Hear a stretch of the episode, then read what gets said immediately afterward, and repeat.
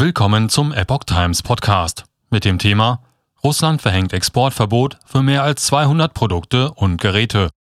Ein Artikel von Epoch Times vom 10. März 2022. Als Reaktion auf die Sanktionen des Westens hat Russland am Donnerstag ein Exportverbot für eine Reihe von Gütern verhängt. Betroffen von dem Exportverbot sind mehr als 200 Produkte und Gerätschaften, die zuvor aus dem Ausland nach Russland importiert worden waren teilte die Regierung in Moskau am Donnerstag mit. Das Verbot gelte bis Ende des Jahres. Das Verbot betrifft den Angaben zufolge Bereiche wie Telekommunikation und Medizin, Fahrzeuge, Landwirtschaftsmaschinen und elektrische Geräte. Auch Lokomotiven, Turbinen oder Bildschirme stehen auf der Verbotsliste.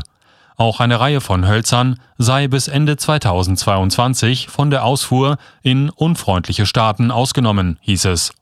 Die Maßnahme sei nötig, um die Stabilität des russischen Marktes zu gewährleisten, erklärte die Regierung.